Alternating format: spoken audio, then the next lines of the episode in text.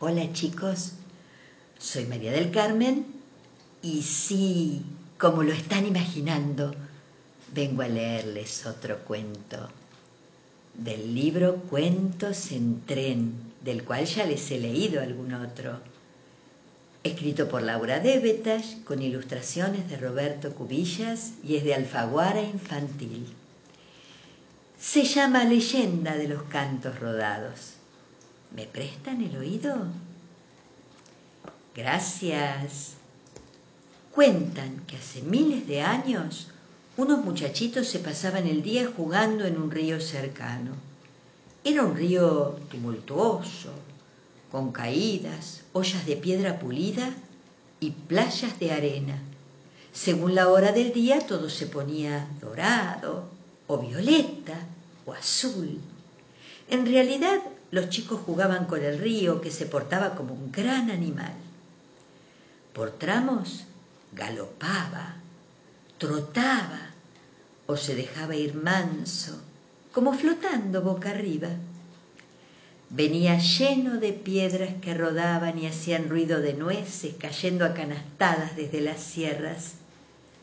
Se dice también que esas piedras son las palabras del río con ellas jugaban los muchachitos en aquellas montañas que hoy se llaman las sierras de Córdoba. Andaban siempre de aquí para allá, con las manos llenas de piedras, inventando. Ruedan cantando, decían. Cantan rodando, decían. Cantan cantos rodados. Poco a poco las piedras tuvieron nombre. Cantos rodados.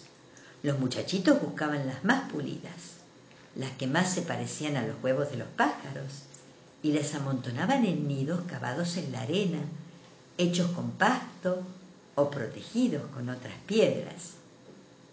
El río pone huevos, decían. Todos los años, los hermanos grandes y los hermanos chicos acomodaban piedras como pájaros cluecos. ¡Cluc, cluc! decían imitando el chocar de las piedras. Bailaban a su alrededor en un solo pie, saltaban sobre los nidos, inventaban palabras.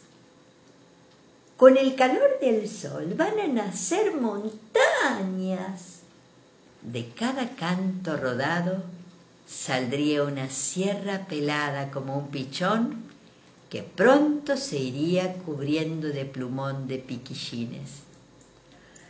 Pero un buen día el agua empezó a saltar más rápido.